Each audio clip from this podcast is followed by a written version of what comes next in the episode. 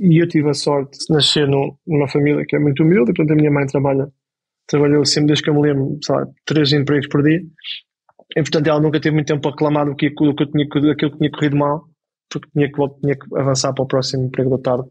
Portanto, eu queria, criar um bocado essa, essa filosofia de, como, como eu costumo dizer aqui em inglês, we complain while doing it. Portanto, nós vamos reclamando enquanto vamos fazendo, né? portanto não dá para reclamar só sentado.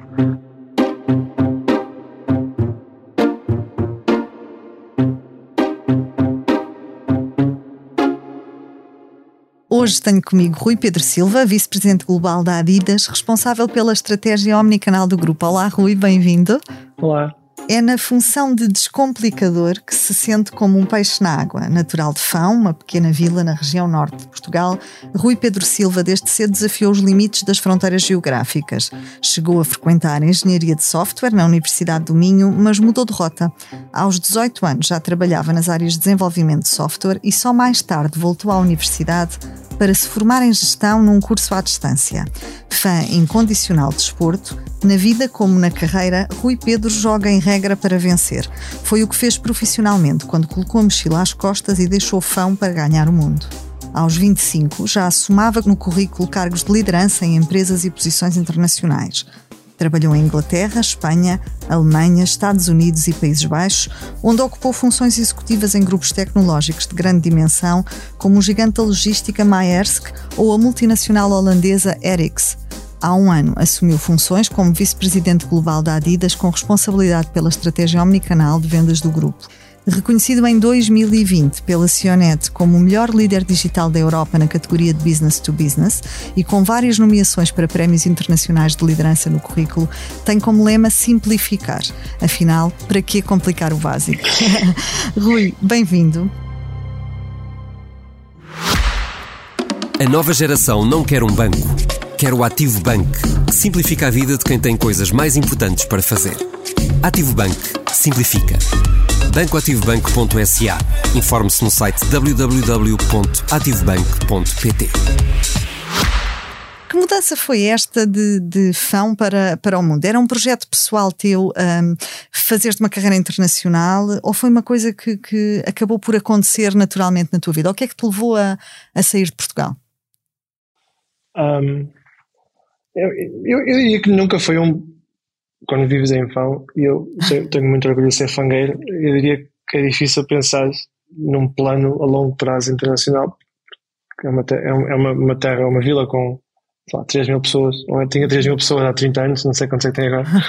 um, e, e, verdade seja dita, não, é, não, não, é, não era na altura um conselho com, com grande um, expectativa de crescimento profissional. Uhum. Um, mas um bocado como quase tudo que tem acontecido na minha vida, é, é, é, tudo muito oportunista, portanto, as coisas vão acontecendo com alguma oportunidade. E eu acho que alguns ali, não sei, talvez 15, 15 16 anos eu queria ser biólogo, uhum. depois queria ser enfermeiro. E depois há uma história que eu acho que é, que é a história que, eu, que talvez muda, a minha, muda o futuro da minha carreira, que é eu vivi em, vivi em Fama, e depois estudava em Esposende, na, na, escola secundária de Esposende, e tinha, na, na, altura tínhamos, quando querias ir para a enfermagem, tinhas que ir Braga, portanto, ao distrito de Braga, aquele que que ficava do outro lado do mundo, que era 30 km, uhum, uhum. e tinhas que ir fazer, um, não lembro como é que chamava aquilo, mas era aquela coisa com, com não eram uns psicotécnicos, mas era uma espécie de, um, de uns testes que tinhas que fazer para, para a questão da saúde. E eu fui a Braga nessa altura, achando que queria ser enfermeiro, porque a minha mãe trabalha num hospital lá, desde que eu me conheço, não, e eu achava que era por aí. E na altura estávamos no McDonald's de Macafé, eu e um, um grande amigo meu, atualmente é cirurgião plástico, ele realmente seguiu o que ele queria. E passou outro colega meu de Esposende e eu, na conversa, então estás aqui a fazer o quê? E ele respondeu-me, pá, estou aqui a estudar na Universidade de Minho, estou a estudar Engenharia de Telecomunicações. Eu disse, ah é? então isso, isso tem emprego? E ele disse, tem, tem, boé, tem, tem, tem muita procura. Ah, então vou para isso. Isto é true story. Foi aí que eu, foi, eu entrei para isso. Para mas, mas depois, depois acabaste por, por não concluir essa formação. É? Porque, obviamente, da forma como eu entrei lá, sabe que ele só podia correr mal, né? que ele tinha tudo para correr mal. E, e foi, foi, foi, mas, mas foi um ponto importante porque, porque criou. Primeiro, a Universidade de Minha é uma universidade absolutamente fantástica, uhum. infraestrutura incrível, a cidade de Guimarães tem uma cultura incrível. Um, mas, mas também porque ajudou a entender o horizonte que existia do ponto de vista tecnológico. Estamos a falar em 2003, 2004, uhum. na altura não tem a ver com isto, mas já existiu muito, muito essa abertura para a tecnologia e, e, e deu para perceber rapidamente que, que, aquilo que vinha, aquilo que tinha acontecido no, no, no dot-com em, em 2000, depois acabou por explodir, mas que viria outra vez e cada vez mais seria uma área que queria crescer. E, e, nessa altura ficou claro para mim que, que, tinha que ser por aí, na área da tecnologia, na área, na área digital. Uhum. Um, e numa primeira fase, não tanto pensando numa, numa carreira internacional, mas rapidamente isso surgiu porque em conversas com professores, em conversas com colegas que iam fazer Erasmus, uhum. dava para perceber que o horizonte, o horizonte um, internacional era um horizonte muito maior para explorar. Uhum. Um, e eu não tenho grandes problemas com explorar coisas diferentes, portanto, foi, foi, é, que eu diria, é que eu dizia há pouco, foi um bocado oportunista, uhum. um, mas é engraçado. Que, que, desafios é que enfrenta um jovem que, com 20 e poucos anos uh, e que tem de facto essa ambição de, de, de conhecer o mundo, de, de, fazer uma carreira lá fora? Uh, que desafios é que enfrenta quando vai para o estrangeiro trabalhar? Que é, uma, que é no fundo, se calhar, um, um um desafio muito comum àquele que, que continua a enfrentar imensos jovens portugueses que optam por sair do país uh, uh, atualmente, não é? Sim, eu, eu, acho eu acho que tem diferentes fases uhum. e depende um bocado daquilo que vais fazer. Eu acho, eu acho que tem fases, eu acho que se vais para uma, para uma função mais, um, mais operacional, um, eu acho que talvez existam menos barreiras do ponto de vista cultural, porque na realidade acabas por ter muito mais aquilo que tu chamas é a inclusão, inclusão de pares, não é? tens muito mais, mais pessoas com quem te podes incluir, tens muito menos limitações do ponto de vista hierárquico e isso ajuda-te a adaptar. No meu caso, vivi essa fase, mas houve uma fase que eu acho que é a fase mais complicada da minha carreira, que é com 25 anos, em uhum. Estu 24, em Stuttgart. Stuttgart faz parte de uma zona da Alemanha que é uma zona muito complicada do ponto de vista cultural, que é a zona da Bavária, da, da, da Baden-Württemberg, uhum. que que tem uma cultura muito fechada. E é, e é, uma cultura fechada do ponto de vista negativo e positivo. Não é negativo porque é difícil entrar, mas é muito positivo porque quando entras podes confiar uhum. Uh, quase, quase sem pensar duas vezes, o que não é necessariamente o, mesmo em Portugal, por exemplo. Um, só que o problema disso é quando tu chegas lá com 25 anos, e eu no meu caso tinha equipas, sabe, em Stuttgart, equipas na, na Polónia, nos Estados Unidos, um, não tens, esse, não, tens esse, não tens esses pares com quem, com quem podes partilhar tudo. Portanto, acabas por ter uma posição hierárquica. E depois, com 25 anos, quem, tem, quem tiver a ouvir isto e tem filhos com 24 a 25 anos, é aquela coisa que achas que sabes tudo. Não, com 18, não, nós sabemos tudo. Naquela altura, não há nada a aprender. E, portanto, é, um, é, um, é um, um choque de realidade do ponto de vista cultural. Depois, ainda mais quando, eu, para teres uma ideia, a primeira, a primeira conversa que tive com uma das pessoas que reportava a mim foi ele dizer-me um, perguntar a minha idade, eu respondi na boa e ele respondeu, ei, meu chefe é mais novo que o meu filho. Portanto, e, e, ninguém, ninguém, te, ninguém te ensina isso na universidade. Um, e, e, foi muito complicado. Os primeiros oito meses em Stuttgart, por exemplo, foram muito complicados do ponto de vista de, do ponto de, vista de inserção social, do ponto de vista de, de entender a cultura alemã, com a qual eu acabei por, por, por doutorar, porque sou casado com uma alemã. Uhum. Um, mas, mas é, uma, é uma cultura muito complicada e principalmente quem sai para fora para culturas mais fechadas, como a, como a, como a, como a, como a alemã, uhum. um, e eu acho que nenhum de nós está preparado para isso. Depois é uma questão que eu acho que todos nós temos diferentes formas de abordar. Eu pessoalmente tenho uma, uma forma de estar que é um, eu não posso mudar o que aconteceu, portanto só posso pensar no que vem a seguir.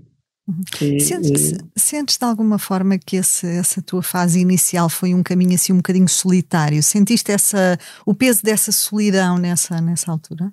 Claro, completamente.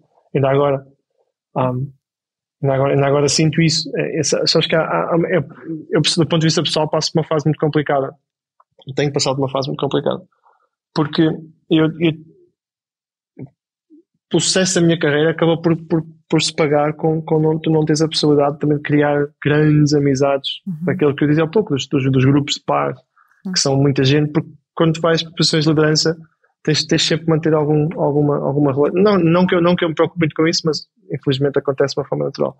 E eu criei relação com poucas pessoas que são, que são próximas e depois eu acabei por, por, por os ir levando todos para, para, a empresa não ia. Portanto, eu fui para a Alemanha, levei dois, dois grandes amigos que se tornaram como irmãos, depois levei esses dois para a Holanda e depois um deles ainda levei para outra empresa na Holanda e um deles infelizmente faleceu há, há seis meses de forma inexplicável. E, e, e isso é uma, esta fase é importante porque depois ajuda a perceber também do meu, do meu, do meu, do meu ponto de vista pessoal quão solitária este, foi esta uhum. carreira, porque, porque acabei por ficar muito um, preso a dois ou três indivíduos, com muito prazer, obviamente, mas depois percebes um, quão, quão impactante é cada um deles na tua vida e, e quão, quão um, e, e, quanto nos falta à volta que não foi criado para nos ajudar a, a suportar esse, essas fases. Portanto, para mim é, ainda é hoje uma, uma um caminho uma fase muito solitária. Uhum. Ainda é muito solitário. Tu, tu não Mas agora tenho dois filhos, ah, portanto. Ah, pronto. Não... tu, tu não chegas diretamente à Adidas, né? Portanto, ainda passas aqui uh, por várias empresas uh, ao longo do teu caminho. Como é, como é que foi este percurso uh, desde que saíste de Portugal? Por onde é que andaste? Um, não, já, já, andei por vários sítios. Estive na Alemanha, estive, estive na, na Trelleborg na Alemanha, estive na Maersk na Holanda, uhum. na Maersk também na Marca. Passei pela, estive, estive nos Estados Unidos com uma empresa suíça, estive, um, estive em Londres também com a Maersk e com uma empresa suíça. Eu acabei por ir, eu diria que passando os, os países onde eu vivi realmente mais tempo, talvez a Alemanha e a Holanda. Uhum. Aí passei quase que o que podia chamar casa, um, especialmente na Holanda, nos últimos 7 ou 8 anos passei muito tempo lá. Mas acabei por ir andando desde 2000 e, lá, desde 2000 e, não lembro bem, 2007, 2006, uhum. fui, fui, fui saltando de país para país e alguns, voltando aos mesmos países. Um, e, mas, mas também com uma, com uma coisa que é bom, que é, com exceção dos Estados Unidos, em que acho que nos Estados Unidos existe similaridade entre os, os, vários Estados, mas aqui, pelo menos na Europa, se pensarmos na Alemanha, na Holanda, na Dinamarca, uhum. um, até de alguma forma na Inglaterra, existe muita, existe muita proximidade em alguns aspectos. No, no, no tempo, que é, uma, que é mau, portanto, já não custa adaptar mais, ele tempo, é mau em todo lado. O tempo, Rui, eu acho que nada bate Portugal. Portugal tem aquele clima, aquele, não é? Isso, Portanto, é, isso. É, tempo aqui é horrível. Não, com isso ninguém. É, nisso ninguém nos bate. Sim. Mas, mas também alguma, por exemplo, e eu digo isto com alguma leveza, aquela, aquela, aquela frieza que nós, que nós, que nós conhecemos dos, dos, da Europa Central, Europa, Europa do Norte, não é, não é um mito, é real, né? portanto, existe mesmo. Um, e, e vês isso mesmo em, mesmo em relações de proximidade Sim. entre família. E eu acho que essa fase essa fase para mim foi muito mais fácil porque todos estes países acabam por ter muita, muita são muito similares nesse, nesse, nesse tipo de aspecto. Portanto, eu já, já, já não, agora, eu mudei agora para a Alemanha há pouco tempo, porque cansei-me de viajar da Holanda para cá, e, e, não há nenhuma, não há nenhuma dificuldade de adaptação, né? Portanto, uhum. é, já conheço a língua, conheço o país, conheço a cultura, conheço o tempo, portanto é, é quase saber onde é que é a nova casa, qual é que é o novo caminho para, para o trabalho e está feito. Ser cidadão do mundo, não é? Acaba por facilitar um bocadinho, porque de algum, é. de algum modo acabamos por regressar sempre ao, ao ponto de partida, ao, aos sítios onde, por onde já, já passamos. Para muitos jovens, Rui, tu és um, um exemplo de sucesso profissional. Um, e de alguém que muito novo conseguiu uh, fazer um percurso de carreira um, ascendente. Um, presumo que neste teu percurso encontraste algumas barreiras. Falámos já dessa questão de, da solidão que acompanha o líder, que é uma coisa que muito poucos líderes uh, gostam de falar. Um, e que também é importante, é importante desmistificar e, e perceber-se no fundo e falar abertamente sobre isto e perceber que não é um caminho muitas vezes fácil para quem decide sair do país um, para ter a dita carreira de sucesso ou à procura da dita carreira de sucesso, porque uh, muitas vezes dá-se muito mais ou, ou aquilo que, que, entregamos acaba por ser muito muito superior àquilo que, que recebemos em termos emocionais, não é? Uh, que momento é que identificas como o mais difícil da tua carreira? Um, eu, já, eu falei sobre isso já há, há uns anos. Em, 2000, em 2015, um, 2015 eu, eu, basicamente fui à bancarrota do ponto de vista pessoal. Uhum. Um, e estava tranquilo num, numa, boa, numa boa empresa na Alemanha, em Stuttgart, e e surgiu um investidor que tinha uma, tinha uma ideia, que eu continuo a achar que é uma, uma boa ideia, um, para um projeto na, no norte da Alemanha, Alemanha, Estados Unidos e Zurique. Um, e, e eu fui, eu entrei muito nesse projeto sem fazer a due diligence, portanto, sem, sem olhar muito para os detalhes e para os red flags. E, e esse, o meu, o meu melhor amigo, que infelizmente faleceu, tinha muita, tinha aquela coisa que achavam que é, que é o king of negativity. Portanto, ele via sempre tudo aquilo que estava errado em tudo aquilo que ia dar, ia dar asneira. Portanto, eu não posso dizer aquilo que ele dizia toda a hora, mas basicamente aquela coisa que eu dissesse que ia fazer, ele dizia isso, isso não vai dar nada, isso vai, isso vai, isso vai dar asneira. E, e, e ele nesse caso, mas como ele dizia isso toda a hora, ele nesse caso disse, pá, eu não confio naquele tipo, isso vai dar asneira, vai dar asneira e tenho para mim que só pode correr mal. E correu mal. Correu mal porque a pessoa em si ah, tinha problemas fiscais e depois aquilo acabou por, por criar, deixar-me com uma dívida brutal às finanças alemãs. Depois aquilo arrastou-se nos tribunais e consumiu uma mortalidade de tempo.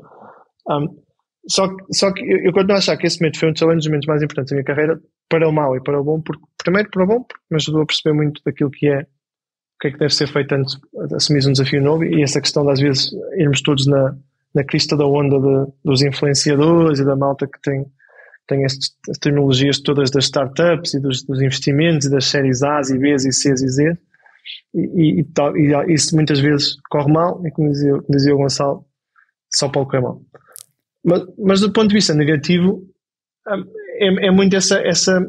Nessa altura eu senti mais do que a questão financeira, porque eu tinha uma filha com, com um ano e, e realmente aquilo tinha tudo para correr mal. O, o, que, o, que, o, que, o que na altura ficou mais, mais marcado foi, foi um, quase perderes um bocado aquela, aquela, aquela ideia naif de achar que a, malta é toda boa e que e toda a gente tem boas intenções. Percebes que há realmente malta que não tem boas intenções. Minha mãe diz que não, não há pessoas boas e más. Eu digo, não sei, não sei que mundo é que ela vive, porque eu acho que há pessoas que são, que são mesmo más. E que têm más intenções e que têm, que têm, têm ideias premeditadas em relação aos outros. E, e foi para mim, talvez, a fase em que, em que mais des, descrédito, mais desacreditar na sociedade. Que não, não é que tenha melhorado muito nos últimos anos, realmente nos últimos anos nos mostrou uma sociedade muito melhor. Um, mas, mas o Gonçalo dizia-me toda a hora, cada vez que ele dizia alguma coisa sobre mais alguma coisa que eu ia fazer, que ele dizia que era asneira, dizia, pá, andaste tu sempre com essas negatividades. E ele dizia, olha, quando foi aquele, eu disse eu disse, mas tu também dizes sempre que vai tudo correr mal, alguma vez há de correr mal. Isso é uma questão de estatística, há uma delas que, vai correr, há uma delas que vais acertar. Ah, e nessa ele teve, teve razão. Como é que, como eu é acho que se ele tivesse ouvido agora, dizia, ei, tive razão em mais uma quantidade delas. Como é que tu sais desse momento? Como é que te reergues no fundo? Como é que reorganizas a tua vida? Como é que te pões de pé novamente depois disso? Olha, eu, eu acho que sais, sais, no, no meu caso, sais, eu acho que há, duas coisas que são importantes nisso. No meu caso, e pessoal, é, é, é uma forma de estar que é, eu não posso mudar, isto que aconteceu eu não posso mudar, portanto eu só posso andar para a frente, para trás não dá. Um, e eu tive, tive, a, tive a sorte de, de, de ser, de nascer numa família que é muito humilde, portanto a minha mãe trabalha, trabalhou sempre desde que eu me lembro, sei lá, três empregos por dia. E portanto ela nunca teve muito tempo para reclamar do que, do que eu tinha, daquilo que tinha corrido mal, porque tinha que, tinha que avançar para o próximo emprego da tarde. Portanto, eu por criar um bocado essa, essa filosofia de, como, como eu costumo dizer aqui em inglês, we complain while doing it. Portanto, nós vamos reclamando enquanto vamos fazendo, né? portanto não dá para reclamar só sentado. E isso é, isso é uma coisa, ajudou-me imenso, que é we complain while doing it. E depois é ter, é ter pessoas como o Gonçalo e como o Bernardo, que são os dois, os dois irmãos que, de diferentes pais que a vida me deu, que, que, fazem piadas e que te dão a leveza de, de, das situações e que, que, fazem, continuam a fazer piadas no meio da altura, aí, estás, aí ficaste sem dinheiro, estás deixado, vais ter que pedir esmola. Aí, se precisares de algum empréstimo, pá, eu dou-te, estou aqui para te ajudar, não, não quero que te falte nada. E acho que esse tipo de leveza, um, esse tipo de leveza faz falta. E, e hoje eu digo que, que, faz muita falta. Porque, uhum. porque, porque, quando não tens quando não tens pessoas como essas, as coisas tornam-se muito mais sérias. Sim. Eu acho que faz falta mais malta que ri. Oh, Rui, há um momento chave no, no teu percurso que é aquele em que a empresa onde trabalhavas, a Maersk, na altura, é alvo de um ataque informático em grande escala que para quase por completo a, as operações da empresa. Uh, e aquilo ficou de repente um caos, não é? E portanto era, era, era preciso uh, intervir, era preciso resolver a questão, era preciso colocar as coisas novamente a funcionar. E és tu a pessoa que decide ir a uma grande superfície e comprar um conjunto de computadores portáteis para pôr a coisa a andar novamente. Não é? Uh, o que é que se aprende a gerir em contextos de crise? O que é que se aprende nesse momento, não é? Olha, é, essa é uma história engraçada e voltando àquela questão do Gonçalo e do Bernardo. O Bernardo é, é outro grande amigo que eu tenho, que ainda trabalha para a Mersk.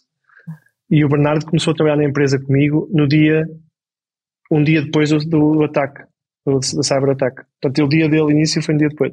E ele chegou a, mudou-se para, para, para a Raia nesse, nesse fim de semana. Ele depois começar na segunda e eu disse-lhe, pá, Bernardo, se calhar começas no sábado. E ele disse, então, mas mas não é só segunda. Não, se calhar sábado. Sábado parece uma boa altura para começar a trabalhar. Já agora traz o teu computador porque eu não tenho computador para te dar. Portanto, traz o teu e, e, vem, e vem com vontade de ficar, né? porque estamos cá para ficar uns bons dias. E, e, o Bernardo começou a trabalhar comigo nessa semana e passou para aí um mês a trabalhar, a, a trabalhar no computador dele. Não havia outro. Uhum. Portanto, ele não tinha telemóveis, não tinha, trabalhava no computador dele. E, e, esse é um bom exemplo, porque nós, na realidade, houve uma altura em que não tínhamos nada. Portanto, não havia internet, não havia, não havia, não havia dados, não havia, não havia data centers. Um, o, que havia, o que existia, existe, era a Media Market. Portanto, havendo um computador que a Media Market vende, vamos lá cartão de crédito da empresa. Portanto, eu, isto é literalmente real. Eu, portanto, eu, empresa, da empresa da MES, que é no centro de Haia, a Media é talvez para um quilómetro. Portanto, eu vou de bicicleta, daqueles cartões holandeses com aquele cestinho à frente, vou lá uh, à MediaMarkt, compro cinco computadores e venho outra vez com os computadores nas sacas na mão, entro para o escritório malda, temos computadores, dá só falta o resto. e o resto demorou para aí seis meses a recuperar. O que é que se aprende? Ah, aprende-se muita coisa. Aprende para mim foi, foi, uma, foi, foi uma fase incrível de humildade um, de, de, de, quase toda a gente, que é, aprendes, aprendes que existe muito aquele, aquele, aquele mito de nas empresas grandes é tudo muito complicado, existem muitas, uhum. comple, muitas complexidades e muitas burocracias. Nessas fases percebes que isso é tudo criado por seres humanos. Portanto, quando nós, seres humanos, criamos isso, também podemos tirar isso de fora e trabalhar de uma forma muito mais simplificada. Voltando à questão da simplificação. E durante essa fase não havia regras, não havia hierarquias, não haviam, não haviam um, um, processos de, de, de, escalation, era tudo relativamente simples, straightforward, e os CEOs e os diretores gerais iam buscar comida, iam buscar batatas fritas, iam buscar água, e toda a gente, todos nós tínhamos uh, um, roles que iam mudando conforme o dia, conforme a necessidade. E isso dá-te um banho de humildade, que é perceberes que tu podes ser o CEO de uma empresa de 4, bilhões, 4 mil milhões de euros, mas se a empresa desaparecer, és um CEO de nada. Não, Portanto, não te vale de nada teres uma grande complexidade estrutural se depois a estrutura não existe. Um, e depois, do ponto de vista pessoal, ajudou-me a perceber que, que a, a, tomada de decisão em momento de stress e a, a clarividência nessa tomada de decisão é um, é um skill que não, que não se aprende com facilidade. Uhum. E, portanto, é, é uma boa forma de explorar esse, esse, esse, esse, perfil, é como é que tu consegues utilizar essa tomada de decisão em momentos mais críticos e ser capaz de confiar, confiar no teu instinto. Porque eu acho que todos nós temos essa capacidade de alguma forma. A questão é que muitas vezes não confiamos no nosso instinto, não confiamos naquilo que está à nossa frente e temos sempre esta muitos control freak essa questão daí, mas eu não tenho a informação toda aí, mas eu não sei tudo aí, mas ninguém me deu a informação em tempo. Muitas vezes temos que ser capazes de confiar no nosso instinto, confiar nas tendências e confiar em quem está à nossa volta com dados que por vezes não são completos, mas nos dão alguma alguma informação que seja que seja que seja importante naquele momento. E, e, para mim foi, foi, esse, foi essa, essa aprendizagem de poder confiar mais no meu instinto, confiar mais nos, nos half-baked data, como eu costumava dizer, que é tipo, só vai a meio, mas eu tenho que tomar uma decisão agora e portanto não dá para esperar até ao fim. E, e, e realmente funcionou. E, desde aí eu acho que um dos grandes winning factors é realmente esse, de poder confiar muito mais no meu instinto quando colocado sob pressão de tomar decisões em half-baked data que acabam por funcionar. Em termos humanos, um, e na forma como, como te relacionas com as tuas equipas, um, essa experiência mudou-te enquanto líder? Sim, sim, claro. Se perguntas às pessoas com, com, quem eu, eu acho que ao longo do tempo eu passei de intragável a mais, a, mais, a mais aceitável. Um, eu, eu, não sei se é, não sei se é, não sei se é autismo, se é, eu digo isto não, de uma forma não com leveza, porque tenho um filho com autismo, mas há, há alguns, alguns no meu cérebro, durante muitos anos, houve uma incapacidade de entender uh, o impacto das minhas palavras na, na, na, pessoa do lado de lá, portanto, nem sempre fui capaz, e não hoje, nem sempre sou capaz de entender um, em, qual, qual, é, qual é que é o estado emocional da pessoa com quem eu estou a trabalhar, a lidar, a gerir. Isso faz com que muitas vezes um, acabes por tomar um, atitudes ou, ou, ou, usar palavras ou, ou, tom de voz que não é, não tem, um, não tem na, tua, na minha cabeça um efeito negativo, mas é, perce, mas é perce, uh, percebido de forma negativa. E acho, e acho que ao longo dos anos eu fui, fui tentando perceber um pouco mais como é, como é que consegues um, capitalizar nessa, nessa inteligência emocional. Um, e, e, eu, eu acho que o que compensa eu ser muitas vezes demasiado um, exigente e por vezes chato, não sou exigente, sou chato, é também ser, também ter alguma leveza no resto. Eu, tenho, eu acho que tenho um bom sentido de humor, gosto de brincar, um, não levo nada muito pessoal, separo bem as águas entre, entre momentos de trabalho, momentos de complexidade e momentos de, momentos de, de, de distração, mas não sei se, se como profissional numa posição alta gostaria de reportar a mim mesmo. mas, mas, pronto. Também eu sou novo, eu acho que o tempo vai melhorar, mas, mas porque acho que sou demasiado exigente e, e falta-me, sabes que é, eu faço muita falta autorreflexão. Falta-me às vezes um, falta-me às vezes a clarividência de celebrar as pequenas vitórias. Uhum. Portanto, eu tenho muito aquela coisa, aquela questão do desporto, do, do play to win, que falavas, falavas há pouco, há pouco de só jogar para ganhar. O que acontece nisso é que tu às vezes tens, tens aqueles momentos em que fizeste uma coisa boa, mas falta o resto. E eu, eu às vezes foco muito no que é que falta. E há sempre alguém dizer, pá, tá bem, mas, mas agora podemos também celebrar o que já fizemos. E eu digo, está bem, pronto, mas só hoje. Amanhã voltamos para aquilo que falta. Eu estou sempre naquilo que falta, aquilo que falta, aquilo que falta. Isso às vezes, às vezes é desgastante até do ponto de vista emocional. Aquela questão do ser solitário. Uhum. Um, é, é, muito também nisto, percebes? Quando, quando, tu, tá, quando tu estás tão focado em, em, em, querer fazer mais, em entregar mais, em, em, fazer melhor, em procurar o perfeccionismo, acabas por, por, por te isolar, não só, não só do ponto de vista físico, mas do ponto de vista emocional, do ponto de vista mental, porque estás muito no teu mundo, estás muito na introspecção, na análise, na percepção, o que é que está a acontecer, o que é que não está. Um, e, e, depois faz com que, com que, mesmo quando estás em momentos de celebração, um, acabas por não estar lá. Estás lá fisicamente, mas não estás lá, não estás lá mentalmente. Isso, isso faz parte da solidão. Nós não, não falamos muitas vezes, mas eu acho que devia ser falado muito mais vezes. Como é que a Adidas uh, surge na tua vida? Ah, já queria antes, só que não pagavam que chega. Um, eu gosto muito da Adidas, sou um fã incondicional da Adidas desde, desde sempre. Eu joguei, joguei, joguei futebol a um nível relativamente médio. Portanto, eu era relativamente mau, mas os outros eram relativamente piores. Portanto, isso é tudo relativo, né? Um, e, e, e, jogava sempre, tentava jogar sempre com, com Adidas. Eu gosto muito da Adidas, gosto muito da Copa Mundial, aquela marca, uhum. a resistência, a resiliência do produto Adidas, aquela esteira preta com as riscas brancas, sem grandes floreados. Um, eu, eu, eu, eu, gosto muito desse, desse conceito de resistência, de resiliência, de, de feito para a vida. Um, e a Adidas era muito isso. Agora, agora já é um bocadinho menos, mas na altura era assim. E, e, e, e eu, sabes que é engraçado que nós falamos aqui, eh, nós usamos muito o moto, não é? De Impossible is Nothing.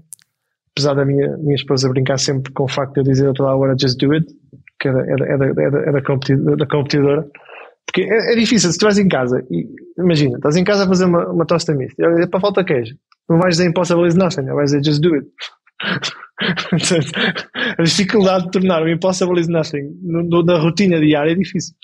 Portanto, estamos a trabalhar nisso. Mas, mas há, há, uma, há, uma, há uma que eu gosto, essencialmente, da Adidas, e que nós não usamos suficiente, que há uns anos, acho que 2017, existia um, um, uma publicidade com o Paul Pogba, na altura que ele jogava nas Juventus, que, basicamente dizia, acabava com first never follows. E eu gosto muito disso, essa questão de que botar aquela questão de tomar, assumir o risco, assumir a tua, a tua, assumir que muitas vezes não tens tudo, mas tens, mas tens que assumir o risco. Eu, eu, eu revejo muito nessa questão do first never follows, que é, podes, podes decidir se queres ser primeiro e assumir o risco de poderes cometer um erro, ou podes esperar então ser segundo ou terceiro. Um, E a Adidas é muito isso, é uma cultura de empresa de desporto, é uma cultura de ganhar, é uma cultura de. Nós dizemos muitas vezes, nas, nos quartos de final do Mundial estão lá oito equipas, são seis a Nike, mas só a Adidas é que ganhou. Portanto, uh, eu, eu adoro isso, adoro essa cultura de desporto, adoro a cultura da competição. Aqui, aqui ninguém se chateia com, com queremos ser primeiro, que ninguém se chateia com, com a cultura de, de, de, de alta performance. E a Adidas contactou-me há uns anos, antes, uhum. porque eu trabalhava com eles por via da Maersk, eh, porque conhecia pessoas aqui, porque fiz um bom trabalho e alguém achou que era merecedor de vir para cá. E, e eu acho que foi, foi um, foi amor à primeira vista, portanto eu sinto-me completamente em casa, uh, adoro a empresa, adoro as pessoas, adoro a cultura, adoro a marca, uh, sei lá, tenho 60 pares de sapatilhas da Adidas em casa, com uma, uma estante em casa para, para ser uma loja. Um, toda a gente usa Adidas em casa, portanto não há, nada, não há mais nenhuma marca. E depois é uma cena engraçada, que não sei se vocês sabem, mas a Adidas é, o fundador da Adidas é, irmão do fundador da Puma, né? Portanto, o Adolf Dassler é irmão do Rudolf Dassler. E eu, eu não vivo na o headquarter da Adidas é numa, numa terra, numa, numa cidade, vila, talvez, com 10 mil pessoas, que se chama Herzogenaurach. E a vila, basicamente, é talvez a vila com o maior rendimento per capita da Alemanha, porque tens a Adidas e a Nike e a Schaeffler, que é uma empresa de, de indústria, na mesma cidade. Só que quando tu andas na, na, cidade, é engraçado, que é um bocado quase como, a, como o Benfica Sporting, ali na zona circular, que é igual, que nessa cidade Tu ou és de um ou és de outro. Aqui, aqui ninguém é do Bayern de Munique, aqui ou és de Puma ou és de Deus. Ninguém quer saber de futebol para nada, ninguém quer saber da marca. E, e eu, há umas semanas, dias, num café em alguns no, no centro da, da cidade, a, a, pessoa que eu ia vestido normal, é como tem agora, com uma camisola da Adidas, uma chapada da Adidas, e eu entrei no café e a senhora disse: Não, não, aqui não. Se quiser é ali ao lado. eu disse: É espetáculo. Isso aqui é bom, assim, assim, deve ser. É verdadeiro, é verdadeiro amor à camisola, né? Perdeu a venda, perdeu a venda de um café ou de um expresso, tem que ser expresso café para eles, aquele Sim, copo de água. Expresso, sempre expresso.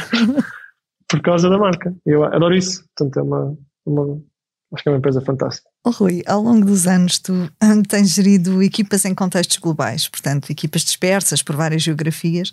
É um cenário que não te assusta, mas que reconheces certamente que comporta alguns desafios acrescidos, não é?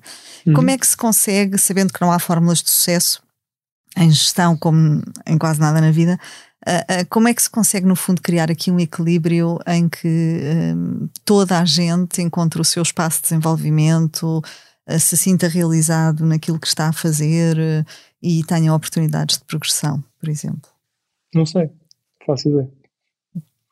Engraçado que eu, eu às vezes vejo no LinkedIn que toda a gente tem respostas para isso tudo, eu por acaso não tenho. Ah, de continuar a aprender. Eu digo isto de uma forma brinca, a brincar, mas é muito verdade. Eu, eu, eu dou-te um exemplo. Eu, há, há umas semanas estive na Índia e, e estávamos a fazer, fazíamos uma, uma, uma town hall na Índia uhum. e, e a energia estava baixa, portanto existia, a malta estava cansada, só, assim, é normal. E eu, tava, então eu comecei a brincar e a pedir a malta para fazer a onda mexicana e a malta a saltar, não sei o quê. Quando estás numa empresa de esporte, podes sempre pedir para a malta correr e andar na rua e, e acham piada. Se eu fizesse a mesma coisa aqui na Alemanha, em Erdornalha, os alemães davam para mim quem é este idiota. E, e eu digo isso de uma forma não, não, não, não a criticar, mas é porque, porque são muito mais introvertidos e acham uhum. isto muito menos, muito menos simpático do que talvez na Índia. Portanto, eu se tentar aplicar essa fórmula é um problema. Agora, se juntas a isto, juntas Colômbia, juntas Xangai, juntas Portland, juntas Porto, Saragossa, sei lá, juntas uh, Japão, é, é, é, basicamente não é possível tu criares uma cultura em que fazes o mesmo para todos e resulta para todos. Portanto, o que tens que fazer é primeiro aceitar que não sabes. Eu digo isso bastante, bastante abertamente, portanto não sei. Depois é entender que eu, como português, a viver na Alemanha, provavelmente não sou doutorado na cultura indiana. Portanto, eu preciso de alguém que perceba daquilo. Preciso de alguém que esteja lá, que entenda o que, é que, o que é que funciona, o que é que não funciona, o que é que o não significa sim, o sim significa não, um, o, que é que, o que é que é culturalmente ofensivo, o que é que não é.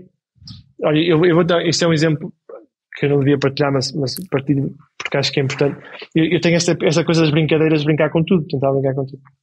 E tenho muitos amigos pessoais, amigos que são da Índia, e do norte da Índia, e tenho amigos paquistaneses. Quem sabe, existe um, existe um conflito muito, muito grande sobre, entre Índia e Paquistão por causa de Kashmir. E eu tenho uma grande amiga minha, que é a Shravani, que, que eu digo que quem nós brincamos sempre que ela teve que se casar com um dinamarquês porque a mãe não queria que ela se casasse com um paquistanês. E, e, mas uma, uma vez, numa brincadeira que eu faço com ela de uma forma bastante tranquila e nós levamos na boa, e uma vez fiz uma brincadeira dessas num jantar em que tínhamos alguém que não era do nosso grupo de amigos e eu brinquei com Kashmir a dizer, ah, mas Kashmir, que na realidade a culpa é da China. A pessoa ficou tão ofendida e, e, correta, e, e, teve toda a razão, porque na realidade tinha familiares que tinham sido afetados pelo, pelo conflito de Kashmir e tinham perdido, uhum. perdido, perdido muito o que tinham e foram expulsos do país. E eu não tinha o direito de fazer essa brincadeira não sabendo do background da pessoa. E isso só acontece porque, porque, porque nós não pensamos nessas coisas e achamos que tudo é uma brincadeira porque o nosso amigo não leva a mal ou o outro também leva a mal. E esse tipo, de, esse tipo de aprendizagens são importantes para nós percebermos que quando estás na mesa com pessoas que não conheces ou de culturas diferentes ou com backgrounds diferentes, a primeira coisa que tens que entender é que tudo aquilo que é individual e é um, um, relacionado com emoções não se pode ser julgado, tens, tens que respeitar. Portanto, nós, nós não, não, não entendemos as mesmas coisas da mesma maneira e não temos a história, nossa história não é toda a mesma. Portanto, é, eu posso para mim achar, que, e por acaso não acho, mas podia achar que, que aquilo tenha a fazer muito sentido, Uh, mas a pessoa que lá estava faz todo sentido e tem um background diferente, eu tenho que, tenho que saber respeitar isso. E é mais do que isso, tenho que saber como é que lido com esse tipo de situação. E portanto, o que eu aprendo é com esse tipo de situações, que é continuar a meter o pé na argola toda a hora e depois vou aprendendo. Portanto, a próxima vez já não falo sobre Cashmere. um, vamos um bocadinho ao teu percurso de, de, estudante. Tu frequentaste a licenciatura que já, já falámos há pouco, portanto, a entrada não foi propriamente uh, guiada pela, pelas melhores convicções um, e, e, acabaste pronto por não concluir, optando por ir trabalhar, mas regressas à universidade anos mais tarde para te formares em gestão, num regime de ensino à distância. Uh, o que é que te fez tomar essa decisão? Sentiste que a licenciatura era determinante para, para o teu percurso? Foi vontade pessoal? Achavas que precisavas de algum modo desse suporte? Ou... Essas seriam, as todas, essas seriam as respostas mais normais numa conversa sobre essa. Eu, no meu caso, é mais uma por acidente. Uhum.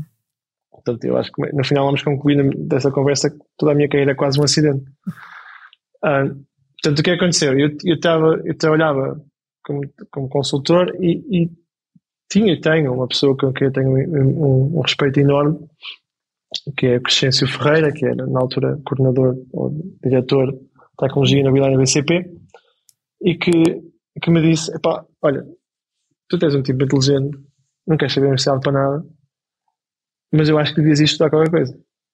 Porque se calhar se for estudar uma área que seja mais, seja menos técnica e mais focada na componente negócio, vais buscar uma valência que hoje não tens e tu como até consegues colocar as coisas mais ou menos estruturadas com esse tipo de informação e com esse tipo de conteúdo que vai ser teórico, portanto ninguém te vai dar a fórmula para seres o próximo, próximo bilionário empreendedor, mas vai-te dar algumas bases de conversa e principalmente background necessário para crescimento do ponto de vista de liderança. Um, e eu disse, mas eu não tenho tempo, eu não tenho que pagar contas. E ele estava na altura a estudar até ele estava a fazer licenciatura em História na Universidade Aberta. E eu, para ser honesto, nem sabia que era a Universidade Aberta. Fazia a menor ideia. Eu sabia que isso era possível.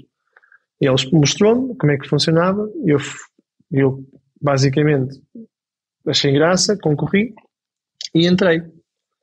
Ah, isto, em 2011, talvez. Uhum. Entrei e no primeiro ano não fiz rigorosamente nada. Aliás, fiz um exame em, em eh, recursos humanos que, que lembrei-me que tinha exame no dia anterior e fui lá fazer o exame e passei com 9,5. Ah, portanto, não sei porque pareceu-me que havia ali alguma coisa que não estava a correr bem. Portanto, fiz um ano sem fazer rigorosamente nada, pá, não tinha motivação, não achava, não entendia bem o valor daquilo. Então fui para a Alemanha e quando estava na Alemanha, um, houve um, numa altura houve um programa de liderança que o meu, na altura o meu chefe mandou, que era, chama-se, chamava-se Trelleborg International Management Program, mandou-me lá para a Dinamarca durante, passo para, para a Noruega durante não sei quantas semanas, e naquele programa, que era um programa intensivo de gestão, falámos sobre muito cada componente de business development, a componente de gestão de finanças, gestão de, gestão de, gestão de, de vendas, o, ciclo, o ciclo de vida do, do, do produto. E aquilo foi porreiríssimo. E eu, quando acabei, cheguei a casa e disse: pá, esse cara vou, vou acabar lá o curso de gestão, porque aquilo até tem piada. Eu, não sabia, eu, eu tinha me inscrito naquilo, não sabia bem para aqui, mas já lá estou. E pronto, e depois fiz, acabei o curso em. Num ano e meio a seguir, acabei o curso. Houve uma altura em que cheguei a fazer tipo oito exames em, em seis semanas. Regressar a Portugal é uma hipótese para ti, Rui? Não? Não. não? não. Porquê? Ah, sentes que, que és mais valorizado no, no teu percurso, no contributo eh, que dás à, à economia de uh, aí fora do que cá? De longe, sim, de longe. Ah, in, in, incomparavelmente. Incomparavelmente. Um, eu, mas eu acho que não sou só eu. Eu acho, uhum. eu acho que é uma questão portuguesa. Nós achamos que só os outros é que são bons.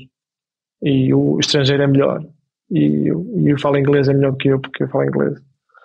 Um, eu acho eu costumo dizer isto, eu digo isto sem, sem ser sem tentar, sem ser muito ofensivo para os portugueses, mas nós não acabamos de ser grandes enquanto fomos pequenos. Um, e, e quando nós achamos que, que os políticos estão lá, que são todos os que são maus, e portanto, só os maus é para políticos, eu digo sempre, eles na realidade muitas vezes acabam por ser uma representação da sociedade, uma amostragem daquilo que nós somos como sociedade. E eu, eu sabes que há, há, há, um fator que pesa contra isso, que é a minha família, os meus pais que vivem em Portugal. Ah, e obviamente que os anos não passam só para nós, também passam para eles. Tu percebes isto perfeitamente quando vais lá menos vezes e com a questão do Covid, que o, o envelhecimento é real, não é? não é só para mim.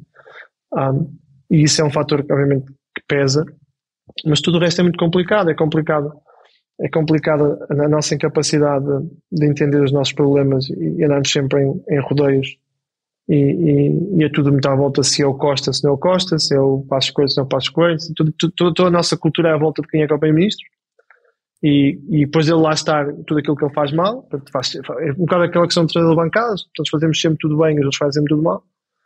Um, temos, do ponto de vista de, do ponto de vista de, de reconhecimento, eu, eu, eu, também não quero ser demasiado arrogante, achar que tem que ser mais reconhecido que alguém. Nós temos muita gente com muito talento em Portugal e que fazem muito bem ser reconhecidos.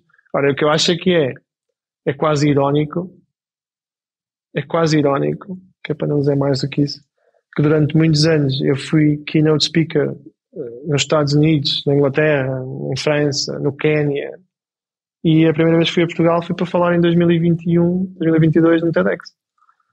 Portanto, em 2022 foi ano passado. Um, e eu, eu acho, eu acho para mim não, não me chateia muito porque tranquilo, tenho, tenho, tenho o reconhecimento que preciso. Um, é, é, é, apenas um reflexo daquilo que eu disse há pouco, é que nós de ser grandes quando fomos pequenos, que andamos sempre, andamos sempre tão perdidos em assuntos que têm pouca relevância. Olha, eu, eu sendo casado com uma alemã tenho uma coisa que é engraçada, que é quando eu vou a Portugal, a minha mulher, a minha esposa reclama sempre de uma coisa que eu acho que a jornalista acaba por ser tocado um pouco, que é tu, liga, tu, tu estás a almoçar em Portugal e, e ligas, ligas, as, ligas o telejornal e, e eu, eu, acho que é impossível não ficares deprimido. Tu consegues, tu, tu ligas o telejornal ficas deprimido a quantidade de coisas que estão mal e depois é, depois é, é, é, o, é o, o ministro das, da infraestrutura, parecemos aquelas histórias mirabolantes como a, o ministro da infraestrutura, que ninguém entende bem, mas a gente entende bem. Portanto, nós temos muitas essas histórias. E depois eu acho que para ter uma comparação com a Alemanha, também temos, também, também, há, muito, também há muita coisa que, que está errada. Mas tu percebes, por exemplo, tens, tens a Angela Merkel como chanceler durante 17 anos e ninguém consegue apanhar um caso fora, fora, de, fora dos carris. E, e, tentam, atenção, que os builds do mundo não, não vão só atrás, também vão atrás, atrás de, dos, dos governantes, como a, Angela Merkel. E, e, isso, e isso faz toda a diferença. Tu percebes, tu podes confiar em que ela está. Podes não gostar das ideias, podes não gostar de uma, de uma determinada, de um determinado comentário, podes não gostar de uma determinada lei, mas tu entendes que existe, acima de tudo, são pessoas idóneas, são pessoas que tu podes confiar, são pessoas que têm, que têm capacidade. E depois também tem vantagens geográficas e muitas coisas que, uhum. tipo, declaram que a dívida deles está paga e está paga. Nós temos que pagar como português, temos que pagar tudo. E na Alemanha dizem a minha dívida está paga, portanto está paga. Portanto, há, há, há muita coisa que lhes é dado e depois há coisas que eles também têm de melhor. E eu, em Portugal, e portanto, long story short, peço desculpa, em Portugal, um, infelizmente não vejo à data, não vejo à data um desafio que me diga um, jantar, a comida é boa, o tempo é bom, mas não vejo à data um, um desafio que me diga cobre tudo aquilo que eu gosto do ponto de vista de multiculturalidade, do ponto de vista de expansão geográfica, do ponto de vista de cultura. Eu acho que aos dias de hoje já me sinto cada vez menos ligado à nossa, à nossa eu diria cultura porque eu senti em português, mas sinto-me cada vez mais menos ligado ao nosso mindset. Uhum. Um, isto pode parecer muito elitista, mas não. Acho que quem, quem percebe sabe o que é que eu estou a dizer. Que tipo de líder és, não? Depende dos dias. acho que depende dos dias. Há dias em que sou um líder, como, como se diz, a servant leadership, portanto, deixo andar e dou, dou mais base para as pessoas criarem, desenvolverem, crescerem. E há dias em que, como eu digo sempre na brincadeira, acho que para esta entrevista minha, minha imagem em Portugal vai ficar perdida. Eu digo sempre que tenho dois tipos de lideranças, que é a democracia portuguesa e a democracia norte-coreana. Um, um, e obviamente que isto é, lá está, voltando àquela questão das brincadeiras, tu às vezes tens que ter, e eu quando ouço às vezes entrevistas de, de, de CEOs e entrevistas de líderes que têm todo aquele dinamismo da flexibilidade e da cultura e das pessoas.